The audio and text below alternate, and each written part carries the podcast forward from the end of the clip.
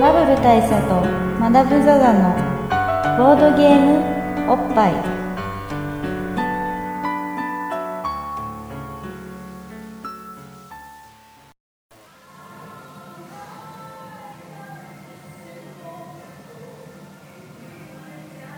バブル大佐とマダムザザのボードゲームおっぱい毎回ドイツ戦争のボードゲームカードゲームを一杯ずつぼんやりざっくりご紹介いたします MCC のバブル大佐です FC にマダムザザですいや今すげえ初めての現象が起こったんです けど今明らかに出だし思い浮かんでなかったですよあのほうほうあのあれ録音ボタンを押していつも押したら大体1秒ぐらいで始めますもんねそ僕らうねバブル大佐とって言うじゃないですかあれ最初一言目何言うんだっけっつって今たっぷり5秒ぐらいはそう一杯やりつつじゃないでしょっつって毎回えバブルえバ ブタイトルだったねタイトルねタイトルコールからですねはいはいまあ、そういうこともありますよはいうんバブル大佐とマダムザザのボードゲームおっぱいスタートですよはいえっとまあこのゲームこのゲームじゃないこのポッドキャストを一杯ですぼんやりざっくりゲームを紹介するものじゃないですか、はいだから今日は紹介しましょう今日は紹介しましょうあでもここのところ紹介し してなさすぎ て長らく紹介してないのでどうやるのかもうわからない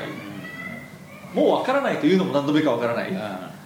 ということぐらいですけど今なん回かはさじゃあはいあの本筋じゃない話ってしてて楽しいんだよねまあそうなんですようんでも俺たちさゲームの紹介した時もちゃんと本筋じゃない話するからそうだからせめてゲームは しなさいよっていうことなんですねまあそうねまあ久々が年末年始とかぶったからなんですよ そうですそうですだからもう今回はあれですよ、反動でもものすごく真面目にゲームの紹介をしていしこうますよというねそれはしますよで、まあ、今回はだからせっかくなので最近っていうかここしばらくでやったゲームの中であのー僕もマダムも面白いと思ったゲームはいをご紹介したいと思うんですけごど紹介していきたいとはい、今日のゲームはですね東海道です、東海道というのですね、まあ、最近といっても結構1年近く前にやったうんまあ、このかなり幅ありますすよ最近っていうのはそうですねうんこれねおっさんになればなるほど最近っていうのは幅出てきますから数年単位になっていくということですよね俺ガンダムシード最近の気してるからねそうですね、うまんあ、僕あれですからあの愛子様っていうじゃないです かあのまあ次期天皇候補のねはい、 次期天皇じゃねえや、うん次次期天皇候補、はいあのついこの間までてか本当にもう1か月くらい前まで、あのまだ赤ん坊ぐらいの時だったんですけど そうそろそろ45歳ぐらいにはなったかと思って、うんテレビ見たら12歳って書いてあってすげえ度肝を抜かれたんですよねいやそうですよ全然びっくりしますねあれ いやだってさまあちなみに言うとちゃんとそういうワイドショーとか婦人週刊誌とか見てればあのご入学とかあー そのいろいろ山場があったんでなる ほどうんそうそうあの突然11歳になったわけではないんですよ女性自身とか読んでればそうそうそう読んでれば、まあ、その点俺はちゃんと歯医者さんとかで女性自身とかをチェックしてるから、はいはいはい抜かりないですよそこはちょっと皇室の状況をね、うん知らなすぎたなっていうなるほどまあ、まあ軽音のねファーストファーストシーズンからもう4年とかねああそうですかそうびっくりしますねそういうそういうの最近だと思ってないなんとなく、思ってますね、やばいですようんめっきり思ってますねやばいですよ、これ危ないなまあそんな感じの我々がお送りする東海道なんですけども、だからまあもう全然最近のゲームですよ全然最近のゲー全ム然最近です最新ゲームですよそうですねホットすぎる トゥーホットなそうそうそうホットだねそうあの熱すぎるゲームとしては熱すぎる東海道なんですけど、まあ、東海道ってゲームはですね、えー、とまず作者があのこの何て読むのかなこの人アントワーヌ・アントワーヌ・ボザボザだのバウザだバウのザボーザだのいろんな書かれ方をしますが、はいまあ、ボザさんの方ですこの人は、えー、と世界の七不思そうですねセブンワンダーズ議、うんの作者の方ですよねのボッはずパイですボッパイでもやってるよね世界の七不思議ってどうでしたっけやってなかったっけやってないかもわかんないですねやってなかったかなちょっとわかんないですね、はい見ましたっけかねまあこの辺もうおじいちゃんみたいなおっさんを超えておじいちゃんっぽさ出てるよねやったとしても、まあ、もしやってるとしても何の話をしたかは全く覚えてないですよさっきの俺さ録音開始で数秒止まった時も相当おじいちゃん感相を当感おじるじけいどちゃん感ありましたけど、まあ、僕も勝るとも劣らずという感じですけうど、んはいまあなので、まあ、のやったかもしれないしやらなかったかもしれません、でまあ世界の七不思議ってあのーなんかこうポストドミニオンみたいな感じで何年か前に、あのーそうですね騒がれたし、まあ、ヒット、うんまあ、実際売れたゲームなんでそうですねこれは新しいという、まあ、ドラフトが新しいみたいな感じで言われた、まあ、あのなんですかモダンなシステムみたいな感じでうん脚光を浴びたゲームだったんですけど、なのでこのモダンなゲームデザイナーののあの筆頭の一ちょ人っとと気鋭のなるでしょうね新進気鋭のデザイナーみたいな感じのノリだったんですが、はいえーであとあれですね花火もそうじゃなかったでしたっけ花火とさセブンワンダーズって同じ人なんだって俺思ったよさっきその話聞いた時そう多分ねそうなんですそうなんだ確かね全然違うよねでもね全然違いますねうんでまあ花火東海道と来るということはなんか日本モチーフみたいなのが好きな人なのかなあのねそうらしいですよ、うんなんかえーとね、花火の時に花火を最初作った時になんだっけな生け花だっけな、う忘れましたけどなんかもう一つのルールがあったみたいな話を聞きましたね、詳細は知りませんがんプロトタイプとしてねそうそうそうなんでまあ日本びいきらしいです実際はなるほあとあれさほらねタケノコもこの人じゃなかったでしたあ本当確かそうだった気がするあまああどんどんどんどん僕の中でぐわーっとしてきますけ どそうだったような気がしますよあれまあこれね今こう聞きながら「ちげえ」っていうツッコミが入ってる可能性も全然あるんですけどまあありますがまあ、ちなみにそういうことよくありますよくあるのであの調べてくださいあとさびっくりすることでさこのポッドキャストさあの自分で聞いててもそういうことあるありますあの後で聞いて違うそれってなることありますね そうもうなんかさ自分の質問に対して「違うよ」 ってさだから これもまたおじいちゃん感の表れなんでこの時そう思ったの俺っていうそうそうなんですよねでねやっぱねあれなんですよ集団、まあ、集団でもないんですけどね心理学的な話なのかもわかんないですけど、うんあの一人が間違えてるともう一人も間違えてることはと往々にしてありますよ大体二人してるってのは間違えますよなんか俺たちさ同調しちゃうよねそうっすね、で後から聞いて二人してちげえってなってることありますよあのたまにメールとか来て「あれ違ったね」っつってであ「僕もそう思ってました」ってのあるじゃないですか最初の頃はさそれでさそのポッドキャスあのサイトでさあのコメントであさそうですねあのいや違いま したみたいなこと言ってまそうあと修正のあれを指摘をもらったりとかも結構してたじゃん、うんあそこはこうですみたいなさでも最近そういうの指摘もあんまあんまりないあのみんな諦めてる感じそうですまた違うこと言ってるけどいいやっていう感じにはい、まあでもこれはねこの時俺たちはそう思っていたというそうそうですまあ、一種の記録としてそうですドキュメントとして僕らはこうあのいわゆる公正なジャーナリズムみたいなものではないの でまあその辺りはもう二の次だということですよね、なんか俺さそういうこうあのーなんつうの正確にさあのーなんかこう事実関係っていうかさマニマニアって結構そういう知識を正確にさあのー頭の中にストックしていくっていうこと重要さです結構大事じゃん重要ですね一発のマニアとしてはもちろん大事俺ですそんなとこ本当ないねいや僕も年々なくなってきましたね、うんまあでも僕はやっぱりボードゲームマニアになりたいし、うん豊富な知識とこの、まあ、大量のこのゲームゲーム知識なりなんなりとか、プレイスタイルのこう洗練とかね憧れはしますよねうん俺もかっこいいなとは思うよだから田中間さんとかそういうの本当かっこいいと思うよあ俺れすごいですよね、うんやっぱりねあのですが僕らのこの そういうのな憧れしかない あのねや、つ俺ね理解したいっていう気持ちは強いそのゲームあるゲームのことを理解したいという気持ちは強いんだけど記憶っていうところになんかなかなかねこうそうですね、そうなんですな苦手なんですよそうなんですねあのちゃんそしたちらゃんと覚えておくのがそう僕もね、うんあれなんですよ僕ね長期記憶っていうのは本当にダメで、うんこれ結構まあ、ね僕の嫁とかにもよく言われるんですけどあ のちょっと前のことをまるで覚えてないんですな、そうまあ、そんな俺たちがお送りしております このあのボードゲームおっぱいなんですけどそうですねで、まあ、そんな中ねこの東海道をご紹介しますとそうですねちょっとちゃんと、 はい曖昧にに戻していかないと、うん東海道ってゲームはですねじゃあゲームシステムの説明しますかゲームシステムの説明するのも随分久々だなって感じがしますけどもあのーまあすごろくみたいな感じのものをイメージしてくださいよ、はいうん、東海道のね東海道53次のねはい、で、えー、と東海道はだからどっから始まってどこで終わる、えーまあ、東京で始まって、うん京都で終わる終わる、んのが少なくともこのゲームではうんまあ実際の東海道かどうかは僕は知りません、まあ、実際の東海道はどっちから行ってどっちから帰るかはもちろん人によるんですよええ あと途中で泊まる人ももちろんいるでしょうだけど、まあ、あのとにかく、えーと江戸京都間をはいあの通ってるわけじゃないですかそうですね東海道っていう道はねはいはい、で、えっとそれが、まあ、いわば一直線のこうコマコマっていうかマス目の、ええー並んだものとしてあると思ってください、えはいでそこを、えっとみんなでこれどっちからどっちに行くんだっけ本当にこれねえっ、とね確か京都から東京に行くんですよ江戸がゴールだった気がするよね京都から江戸に行くんだけどもルールブック上で逆に行っても良いでしょうと書かれてる ああそうだそうだでそれでこう2倍楽しめますみたいになってるそうそうそう そうなんですけどまあとりあえずはえっ、と京都から江戸を目指すゲームですとはいはい、で京都からみんなスタートするわけですねで自分の駒があってそれを進めていきますはいでその道すがらいろいろあの観光地に行ってお土産を買ったりとお土産をか買ったりまあ温泉地でうん温泉に入ったりであるとか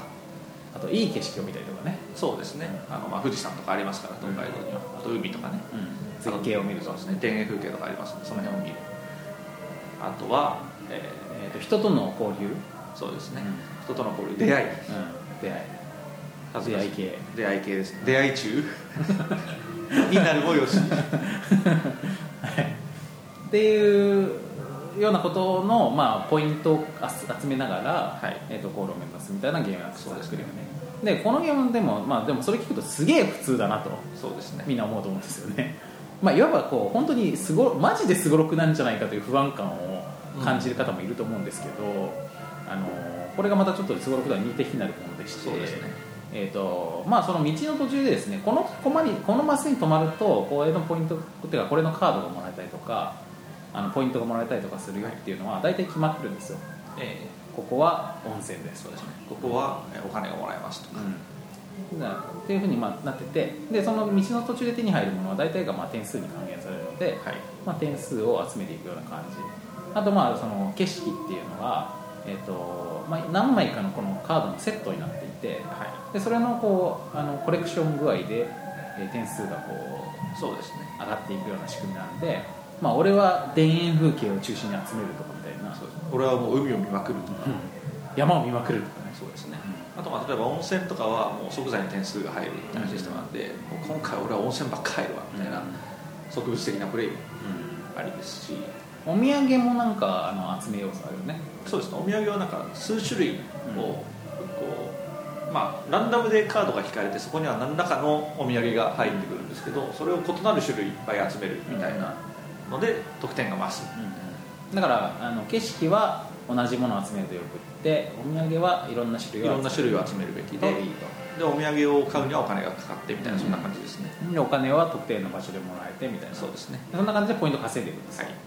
いでということはどこのマスに止まるかっていうことによって、まあ、ほぼ点数がこう決まっていくわけなんですけど、えこの止まり方っていうのがなかなかこのゲーム独特でっていうかすごく独特で、そうですねあのサイコロ振ったりしないんですよまずそうなんですすごろくですけどでかといってじゃあカードで進むのっていうとカードで進むわけでもない、うんじゃあどうやって進むんですか、はい、これはですねなんと驚くべきことにどこに止まってもいいんですよそうそう何歩進んでもいいというねすごろくゲーなのに何歩進んでもいいこれ新しくないですかこれ本当新しいですよね、自由すぎる感ありますけどあるでこれでえって思うと思うんですけどこれでちゃんとゲームになっているところがやっぱりこのゲームなんですね結構ちゃんとこう根幹の仕組みがいけているところで、はいあの要はですねこうあのすごろくって早く上がった方が勝ちというふうに基本的にはなってるから、ええあの一回休みが嫌だったりとかそうですねあのサイコロで、まあ、早く進みたいっていそううことそうになる大きい目が出たら嬉しいってことになったりとかってなるわけじゃないですか、はいでもこのゲーム別に早く上がることが目的じゃないわけですよええまあ、なんならポイントをたくさん稼いポイントを稼いででいいききたたいだからあのいくらでも進めるんだけど、まあ、なんなら突然一手でゴールまでま行っあてもいいけどまあ、実際はあ のなんか関所まあそうか途中で関所があるからダメだけどダメな本ん当ですけどはチェックポイントみたいなので必ずみんな止まんなきゃいけないんですけど、まあ、極端な話このそうせチェックポイン関ト所までをあの一歩で行ってもいいからなんなら4歩関所って3つぐらいだよね確かそういうね3つをつなんで、まあ、4本ぐらいでクリアすることも可能なんですけど、それだとほぼ0点で終わるよねまあ、ほぼ0点で終わりますねというってことになるわけですよでじゃあえっと逆にすげえじゃあこう一小刻なるべく小刻みに進めばいいじゃないですかということになるんだけど今度は小刻みに進みすぎてると他の人たちより常に遅れを取ることになるんですよね、そうですねうんで今から自分が行きたいマスっていうのに他の人がもう止まっちゃってるとそこにはもう大体のマスに1人しか入れないんですよ、そうですね、うんでまあまああのどうやったたまらにうん、あのまた入れるんですけそどうそうあとまあたまに2人入れるところとかもあるんですけど、まあ、そういう感じで、あの1マスに入れる人数に制限があるのであの早い者勝ちでもある、そうですね、だけど早く行くということはあのいくつかのマスを飛ばすということでそうすると得点のチャンスが減る減るんですねというジレンマだったわけですねそうですねだからあの入りたいところに入りたかったらそこまで飛ぶのが一番安全に入れるけれども、飛んで入ると、えーまあ、そこまでのコマでの得点チャンスは全部なくなるし、うん自分の番が来るのが遅くなるということにもつながるというでこの自分の番というのはじゃあどうやってくるかっていうと,、えっとまあ、これあのいくつかのゲームでは似たようなシステムを聞いたことある人もいるかもしれないですけど、はいえー常に一番後ろの駒が動くんですそうですね一番遅れてる人が行動するという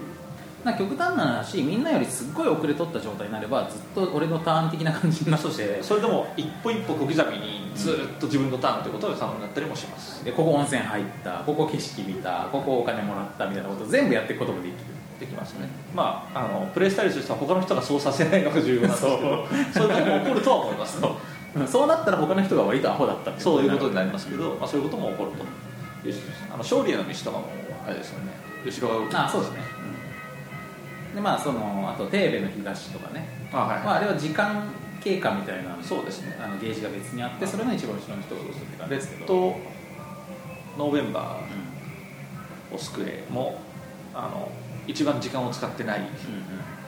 人、まあ、トラック上で一番最後の人が手番っていうのがありましたね、うんまあ、そういうシステムはあるんですけど、まあ、それを使っておりますとでまあこのこれによって、まあ、結果どんな感じのゲームになるかっていうと,、えっとまあ、みんなだから要はそのずっと俺のターン状態を人に作らせるのは嫌だからあんまりみんなから先行しすぎるのもなんだなってなるんですよねそうですねだけど他の俺の集めている場所とか次俺が行きたい場所っていうのは行きたいとであともう一個考えるのはあの要はですね自分がは次の次にあそこ行きたいとそうですねで今回はこっちに行っとこうかなとだけど今回行っとかないと次の次に行こうと思った時は行けないかもしれないええもうそこ過ぎ、過ぎ去らざるを得ないかもしれないとあか、のスルーしなきゃいけなくなっちゃうかもしれない他の人が入るかもしれないからなのでこのことを考え出すと他の人がどこに行きたいかってことをちゃんと考えないといけないそうなんですね他の人がどこまで進むんだろうかっていうのを考えてあの、まあ、2手先を予測してあそこに入れるだろうかっていうのを思って行動をするみたいな結構深いプロットが必要になったりもしますねでそうすると結構マダムはマダムはあそこを狙ってるはずじゃんとそうそうでそうするとあそこ行くじゃんでそうすると次の順位次の番にプレイすることになるこの人はマダムがあそこにいるからあそこには行けなくなって結果あそこに行くじゃん行じゃあそうすると次に俺の手番が来るじゃんみたいなそうすると俺はこうしたらあそこ取れるから次の次にはって考えてたらマダムが違うとこ行ったじゃん で今考えたの全部無駄になったじゃんみたいみなたいな感じのゲームです、まあ、とはいえあのそんなにガチガチでは考えませんね結局、まあ、っていうようなことで考えれば考えるほどいくらでも考えられるんだけど、まあ、逆に言うとある程度以上考えても無駄ってとこもあるのであるのであのざっくり進んでいったりもすると、そういうことですね、なんでまあ比較的にプレイ感としては軽くなりますね、うんで実際ゲームとしてのカードもあのボードを使ってるあの、まあ、ちゃんとこうなんつうんですかカードゲームじゃなくてボードゲームですよっていうのの中では比較的軽い方だよね、そうですね、うんまあ、中級レベルっていうか、まあ、感覚的には1時間かかんないで終わるかなぐらいのうん、だと思いましたね、ぐらいの感じそうですね、俺ねこのぐらいの長さのゲームが一番好きなんですよね、まあ気楽ではありますよね、あのボードゲームだけど1時間以内っていう感じの好きだなそうですねうんまあ説明するのに時間がもうちょっと必要になるケースはありますけどいざプレイを始めたら1時間ぐらいで終わるゲームっていうのはすごいあの気楽にできるけれども歯応えもあっていいということですね、逆にさあの短すぎるゲームってさこうなんかまあ何度も何度も繰り返してやるような感じなんかそれはそれで疲れたりとかもするじゃんまあそうですね飽きちゃったりとかさこのぐらいがいいねあのあれさアンダーカバー枠っていうかさアンダーカバー枠と捉えるにはこのアンダーカバーがそんなにこうカリスマ性を持ってるかあというとそう そうでもないかもわかんない俺アンダーカバーもすごい好きなんですよ アンダーカバーをそこの代表としてまとめるとどう思いますかなんかボードゲームやったぞって感じがすんのよ、はいはいはいでも軽いのよはいはいそうですねまあだからカルカソンヌぐらいの感じそうかもね映画でいうと90分ぐらいの面白い映画ああそうですね映画でいうとそのくらいだと思こいまのゾーンがすごい好きですねなので、えっと、そういう意味でもおすすめですとすなるほど遊びやすいからねこれはね実際に僕も超おすすめだと思います僕あれなんですよあの、えー、と一昨年2012年のエッセンに行ったんですけど、その時にあの人気だったんですよすごいうん東海道がで、まあ、見た目もすごい良かったし、あのまあ、結構味のあるあのもうフランスっぽいというかこうなんか最近のこうおしゃれでもちょっと日本のオタクのことも意識してるみたいなおしゃれイラストみたいなテイストで描かれてるんですねこの東海道のアートワークっていうのはそれを見てすごいいいなと思ってたんですけどあのいかんせん箱がでかいっていうか、まあ、ドミニオンぐらいのサイズの箱だったので、んあのまあ、僕新婚旅行ついでに行ったのでちょっとこれを持って帰るわけにはいかんこと言ってなかなか諦めたんですねでまあこんだけ人気だから日本でもバーンと出るだろうと思ったら、まあ、そんなになんか、まあ、パパーンくらいだったんですね そうなんだよねそうそうそうそうなんでまあなかなかやる機会がなかったというのが事実だったんですけど、まあ、実際買ってみたらすごく良かったんでもっと日本でも売れればいいのにと思いましたねなんかさタケノコがあんまり微妙だったからっていうのもあるんじゃないああタケノコってでも面白いっていう話も聞きますけどねまあバカ売りはしてないあのねタケノコはちなみにタケノコが本当に同じ作者のゲームかどうかを確認しないでこの話をするのはなんか非常に微妙な気もするんだけどまあちょっとじゃあ僕が秘密裏にしようあじゃあ一応一応調べててタケノコはねなんかこうあのなんかまあ面白いんだけどこのゲームじゃなきゃ得られない何かみたいなのに乏しいっていうああなるほど雰囲気だったんですよあの全然ダメなゲームじゃないんだけどなんかこう見た目のから受ける印象とかさなんかこう題材を聞いた時にさこういう感じだったらいいなっていうプレイ感とちょっと違うよねはいはいはい感じが、このテーマじゃなくても、うんみたいなそうそうそうなんか思ったより細かいこと考えなきゃいけないんだなみたいなはいはいもっとなんかこうニョキニョキ竹が伸びて楽しいみたいな ゲームじゃないんだなみたいななるほどうん感じがあったりとかしてあのまああれだな思ったより真面目なゲームだったみたいなはいはいちなみに合ってましたあ合ってましたかよかったではいす、な感じだったんですけど、はいこのゲームはねだからねそう、まあ、ちょっとそれ結構今かなり感覚的な話をしてるんで、はいあのこんなもんお前の塩梅じゃねえかって思うかもしれないけど、まあ実際そうですそうでそしてそう なんですけどでもね東海道はそこが逆にあのすごいあのマッチしててはいはいはいあの東海道って題材ででなんかこう東海道をねそのえー京都から江戸まで旅するゲームですよっつってボードを出されてコンポーネント広げてなんかこうルールを説明されてっていうと流れの中でなんかこうもう常にこう期待通りのものが来るっていうか。はいはいあこういうゲームだったらいいなって思ったらこういうゲームだったわなるほどみたい東海道は本当にそうだと思いますね、あのまあなぜすごろくじゃないですか基本が、で東海道とすごろくのこの相性の良さっていうのもあるし、まあ、実際だってあああるんですよあのねまあこれは言っておくとありますよ ねまあありますよね あのというよりあのとすごろくの最も代表的な題材が多分東 多海道分東海道53なんじゃないかという感じですから、まあ、これすごろく話をするとすごろくってもともといろいろっていうかまあもともとバックギャモえンえなわけじゃないですか、そうですあれってバンスゴロクって呼ばれるものじゃないですかでそれがまあ日本に入ってきて結構もう鎌倉とかわかんないけどホエアンとかそのぐらいの、はいそうで結構昔にそう入ですってねきて、バンクスローク定着してでそれが、あのー江戸時代ぐらいじゃない多分に、あの S 語録というものになってはいはいあの要はバックギャモンの2人対戦型ではなくあのパーティーゲームになったわけですよね要するにそうですねガチゲーからパーティーゲパームーにティなーっゲたーわムけにです変よわねってそうみんなでゴールしましょうゲームになったということですねそうでほぼ運ゲーになったと、はいはい、うんだからさあの昔からそういう流れってあるってことだよねそのガそうですねガチゲーがカジュアル化してパーティーゲームになるっていう流れパーティーゲーム化するっていう流れはあはる別にごく最近のあの大箱のゲームがカードゲームになって小箱で出てなんかこうあのちょっと緩くなりました緩みくたいななるみたいなのは今に始まったことじゃないことではないってことですね、で、えーのその時に多分まあ江戸時代とかにその町人文化の中で受けの良かったあの旅モチーフ旅っモチーフねていうのが多分この東海道だったんじゃないですかだったんじゃなかろうかまあ、そういうわけでよくありますよ東海道53次の S 号っていうのはとそうですね、うんで結構ねあのもういろんな仕組みがうまくできてるなと思ってあの、まあ、結構そのモダンなシステムも取り入れてるなと思ってあの例えばまあえっ、とマスによっては神社があって、うん神社に行くとあうんの寄付ができるんですね、うん寄付というかまあ寄進ができるんですけど、うんまあ、それをこうあの自分のお金を失うことなんですけど、まあ、ゲーム終了時に、えー、と一番寄付をしてた人が何点2番目に寄付をしてた人は何点みたいな感じで、まあ、積み立てていって最後にっていうこのシステムを結構なんかちょいちょい見るなという数年で見るなというような感じもあるのでこの辺結構モダンなものを取り入れてきたなという感じもありますしあとは、まあ、うまくできてるなというさっきの絶景絶景はまああの、まあ、システムとしては普通なんですけど、うんこの絶景カードっていうのが渡されるんですけどそれが絵の一部なんですよ、うんうんでこれをまあ、えー、と1枚目は1点2枚目は2点3枚目は3点みたいな感じで取るごとに点数が上がっていくんですけど、まあ、これを規定枚数揃えると1枚の絵が完成するっていうのがあのまあその勝敗とは関係なく集めるモチベーションにもなるとか、ドラゴンボールの背拍子的なねそうそうそうそうですこち亀の背まさ拍にあ子的れですなねつなげると1枚の絵になる1枚の絵になるというあれがねやっぱうまくできてるなと思ったりして、俺あれも好きだよあの関所あ関所そう関所で飯食わなきゃいけないのよねそうこれまああのえってなるんですけど 関所に行ったら飯を食わねばならないというこのルールに、まあ、みんなえってなるんですけどあそういうものなんでそう関所に行ったら関所であの皇族を待たなきゃいけないんですな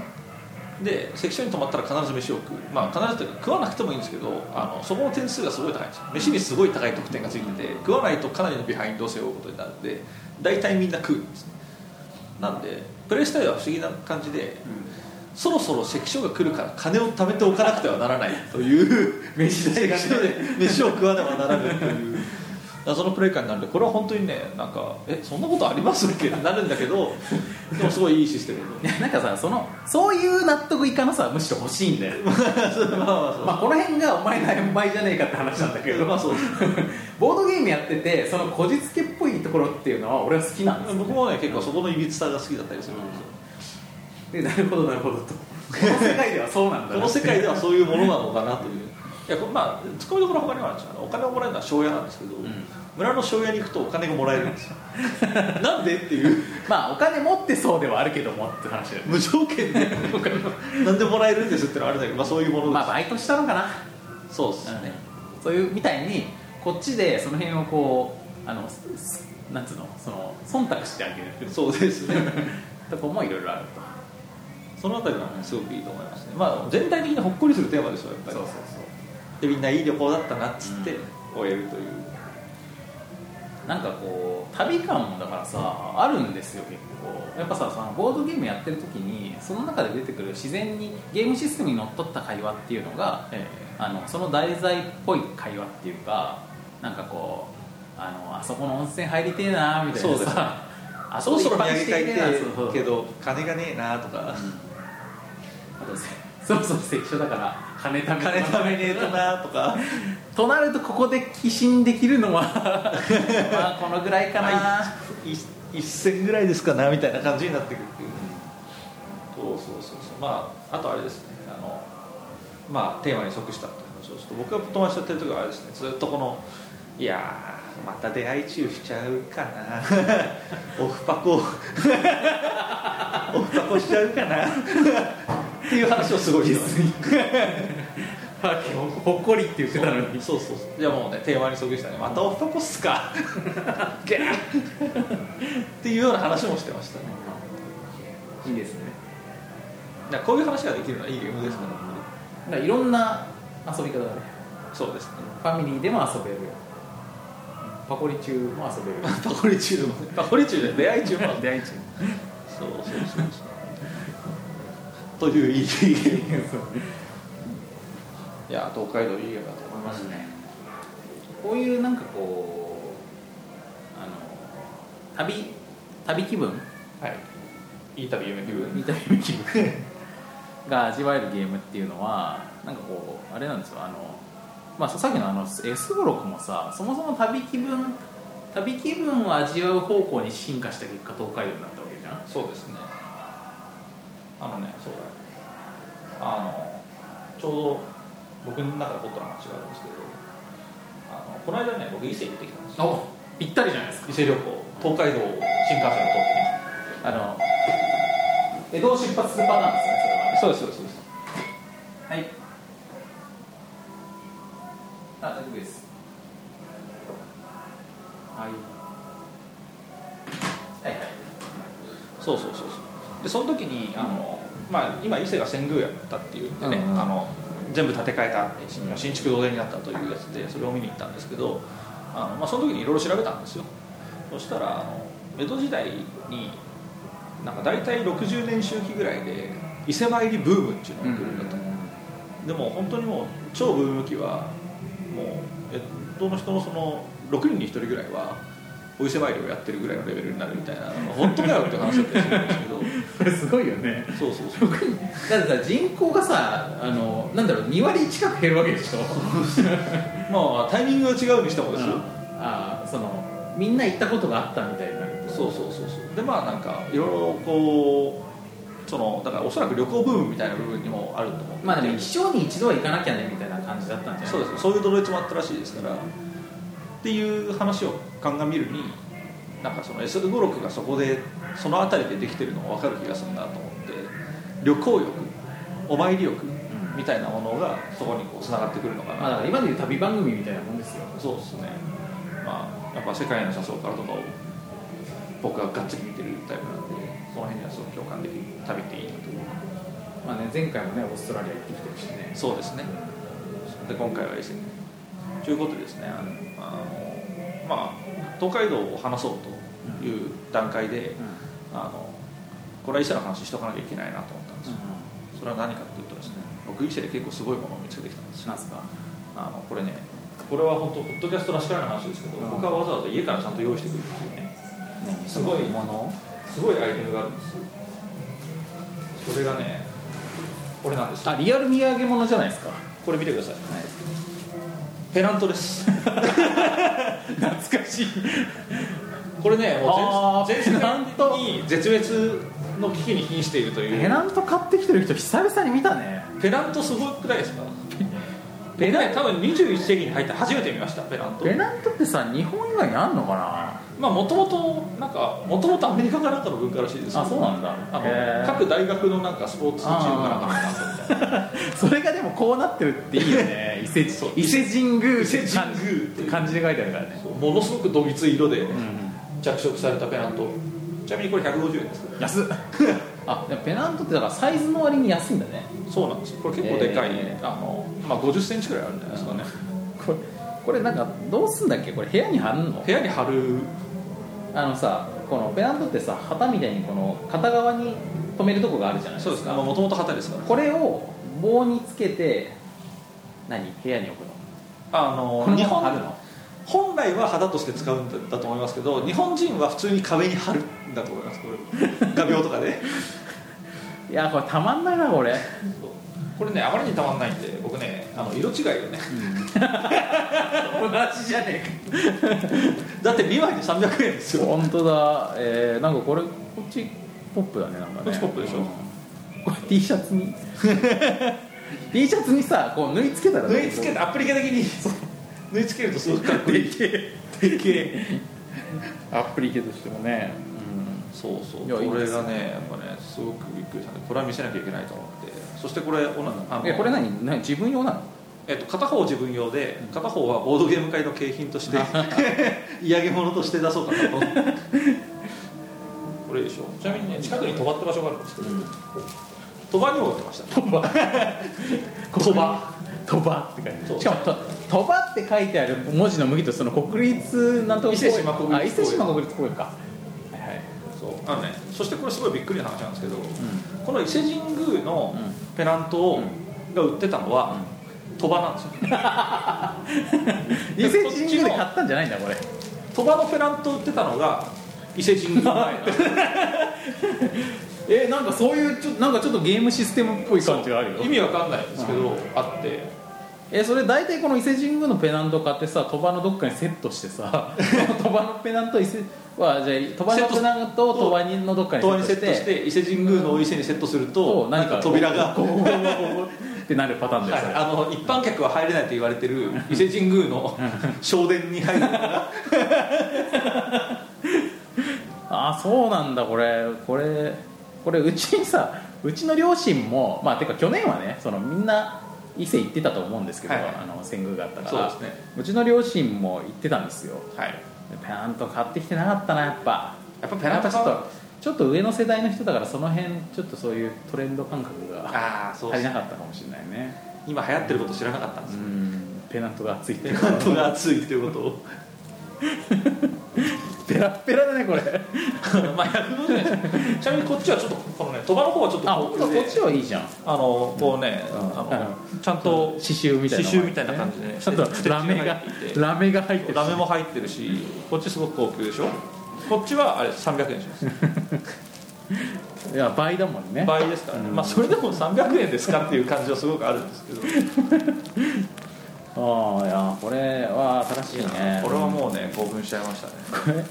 これ泥米のペナントとか作ったら面白いね ドロッセルマイヤードッセルマイヤーズペナントとかねいやあったらもちろん買いますし部屋に入りボますしボードゲームおっぱいのペナントだねボードゲームおっぱいはペナント似合うよ、いけそうですねうん、 泥米よりペナントって確か僕はね前ちらっと調べたところによると、もう日本で作ってるとこないっていう話聞いたあらあじゃあこれもしかして在庫在多分デッドストックか、あのうんもしかしたらなんか海外で うん適当に作ってるとこあるのかもわかんないです俺が俺がゾイドの中古のやつを買って作ってるみたいなもんかそうですでもねこの伊勢神宮の2枚はもうお店的にもものすごい喋り方をしてたんでおそらく10年以上前から余ってるやつだと思いますなるほどねまあこれを機に僕はあのこう日本各地のペナントを探すためにいいねペナント集めていくのいいね趣味としちなみにてねあのこれはまあ言う言う場所もなかったんで言ってなかったですけど、僕はあの土産物の通行手形を集めるっていう趣味がありまして、へえもうマジそうマジ初耳だねそれ 家にね50個ぐらいあるんですけど通行手形ってどうああののこういうあのあれ将棋の駒みたいなやつあがのちょっとでかく頑張れ五右衛門頑張れ五右衛門で3つ集めると扉が開くやつですよあれをあれはあの観光地ごとに買ってるってことそうそうあれはやっぱりあの僕が小さい頃に頑張れ五右衛門から来る道中やってたんで、 それ由来なのかええでまあ僕だから当時幼稚園ぐらいの時に、うんあの旅行先行った時にあ五右衛門のあれだと思って通行手形を買って、これはいいもんですそれ以降それぞと以降なんとなく集めようと思って、まあ、集めたら560個が手元にあるという状態だったんですけど、まあ、それと同様にねちなみに通行手形ももうあのそろそろ多分絶滅の危機にしてるっていう、なかなか手に入らないんですけどでも通行手形よりこっちの方がさそのご当地感ははっきり出るよねそうですうんね、でもまあペナントの方が絶滅感は強いです、うんいいなペナント俺も買おうかなペナントね見つけたらマジ買うべきですあそしてあのペナント見つけたら僕の分も買っといてくださいーあそうだね、うんお互いにそれでそうですそうですこれで保コレ管でクきシるョンを増やしていくとなるほどというまあいいんじゃないでちすょかっとペナント話もねうんちょっと入れていきたかったという、そういうペナント収集のおすすめでした今回は、そうです、はいということでですね、えーちょっとさっきくるるってきてからうんちょっとじっくり話しだいぶ時間も経ったんで、はいじゃあそろそろ終わりにしたいと思いますけどもそうそうはいこのポッドキャストですねあのーまあ初めて聞くという方の方に、はいためにあのご説明しますとあのボードゲームを毎回おすすめのものをご紹介するじゃないですかはいであのこんなゲームですよっていう説明をするんですけど、まあ、とはいえお前らのその塩梅塩梅の話されても はいあの分かんねえよとわかんねえし共感できねえよそうでそのよりどころっていうかあの数値を占めてっていうのがやっぱあると思うんですよね皆さんなんであのこのボードゲームのお面白さとかおすすめさとか素晴らしさっていうのを、まあ、数値で表していこうと、そうですね、でこのやっぱり数値として表すには何かこう基準が必要になってくると思うんですけど、ええ例えばまあメートルっていうのはメートル元気が元になってるじゃないですかそうですね そういう感じであの基準値がね何かしら必要になってくるんで、えっとまあ、みんながよくその知っていてなおかつその意識としても認識としてほぼ共有されてるだろうおっぱい、えちぶさチブさんねの素晴らしさを、えー基準としてこれを100としてはいじゃあ今回のボードゲームを今回で言うと東海道はそうどのぐらい素晴らしいかっていうのをあの数値化するっていうコンセプトのポッドキャストなんですよね、はいはい、なのであのこれをまあおっぱい評価というふうに言ってますけども、はいおっぱいに照らし合わせて評価っていうことですよね、そうですはい、で今回の東海道のおっぱい評価をして終わりたいと思いますけそどうですねどうでしょうか僕は東海道は、うんあのまあ、かなり好きだし、うんあのアートワークとかテーマとか、うんその合致とかも好きなんでそこの部分での加点が結構入るので、えーいつもつけ、まあ、いつも大体あのちょい高めのところをふわふわするっていうのが僕らのおっぱい評価 のまああの安定のねあの携帯大喜利でいうところ2と3しか出ねえじゃねえかみたいなあの感じなんですけど今回はだから僕はちょっと高めのうんうん70ぐらいあいいね出す7弟子おっぱ い7弟子おっぱいぐらい7おっぱいぐらいそれ10分の7おっぱいぐらいそうですねまあ俺もそんぐらいかもうちょっと高くてもいいぐらいだねあのなんかこのそのサイズのちょうど良さあの普段使いできる感じとかも考えるとそうですねうんただまあボードゲーム誌を塗り替えるみたいなものではないけどものではないですねうだんかあらのよくなんだろう中品のよくできている映画みたいなはいはい感じですよしかもこうあの贅肉もないみたいなさ、そうですうんねなのでまあ良作という感じですねこう気持ちのいい作品だと96時間96時間見てないんですけど96時間確かちょっと短めだったような気がするんだけど、まあ、見見りゃ面白いんだよみたいな感じだねなんで、えーまあ、70か7 2 3 2歳いきます3 73、うんじゃあ73おっぱいはいといいと思います、はい、ここんんなな感感じじででさらに自分の位置することを今気づきましたけ どそうだ730でしょっぱいっていうことになりますねこの その表記全く意味なかっ そうだねたそうですねはいはいまあ、こんな感じでね毎回毎毎回こう明確に数値化していくことによって、はいまあ、さらにお前らの塩梅じゃねえか感が強まる それも塩梅じゃねえか72じゃない3ですかねまあそんな感じのポッドキャストなんですよそうですそうです塩梅をねはい、お見せしていくんおで見せしていくということでね、ということでじゃあはい、はい、73おっぱいということといでうことでなり皆ましたさん遊んでみてくださいぜひ遊んでみてください、あの大箱ですけど大箱の割には意外とお値段も控えめだったはずそうだね5000円いかないとかだったはず買いやすい遊びやすい、そうですおすすめしやおすすすめしやすいということでございますというこいとで、はいえーっと作と告知の方をはい急がな、うん急ぎ足でやって終わりにしようと思います、えーボードゲームおっぱいはツイッターアカウント持っておりますボードゲームアンダースコアおっぱいそしてフェイスブック、えー、facebook.com すら BOBPAI おっぱいというところで、まあえー更新報告してますのでその辺を要チェック、えーあとはブログ、えー HTTP ほにゃほにゃ、えー、おっぱい .com、えーそちらで、えー一応配信してるんですが、えー iTunes で聞いた方が便利はい iTunes ストアのポッドキャストのところでボードゲームおっぱいと検索していただければ僕らの方いますので購読していただければ幸いでございますとはい何かで、えー、とドロッセルマイヤーズが、えー、と今これ収録時点だとまだ、えーネットショップが休止中ですけども、はい近々再オープンしますとはいオープンしてるかもしれないしてるかもしれないあとまあ再オープンからそんなに間も置かずに、えー、と新製品とかも出していくようなつもりもありますので、はいあの要チェキと要チェキですあとドロッセルマイズラウンドテーブルで、えーインディーズ国産のえーインディーズボードゲームが、えーいつでも買えます全国どこからでも買えますえー、ジングシュフィールというのもやっております、はい、というくらいですかねそうですねはいじゃあまあこの辺はサクッとサクッというところで、はい、東海道いいゲームでございますのではい久々の通常会は良かったなやっぱこういうのをやるとなんかヘルシーな感じがするわそうですね、うんなんかあの後ろめたさもないです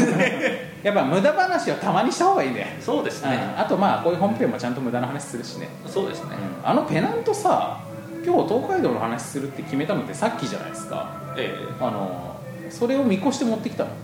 あのまあ本当は、うんあのまあぶっちゃけ言うと、う日本撮りなんでうん 新年の時に言おうかなあそうなんだあのあのい伊勢参りに行ったよっていうそうそうそうそうエピソードとしてでも言い忘れたんですなるほどぴったりでしたたまたま思ってたから今回言おうと、そういうことでございましたなるほどすごいちゃんと用意してるかのようなちなみに新年の話するっていうのでオーストラリア土産も持ってきてますけどその話すんすんの忘れてたってそうそうそうれそうなるほこどれもね完全に言い忘れてるなるほどいやまああの見せときたいのあった見らせとあ見せときたいの、うん見せときたいのはねいっぱいあるんでじゃあこれちょっと1分ぐらい使ってやりますか、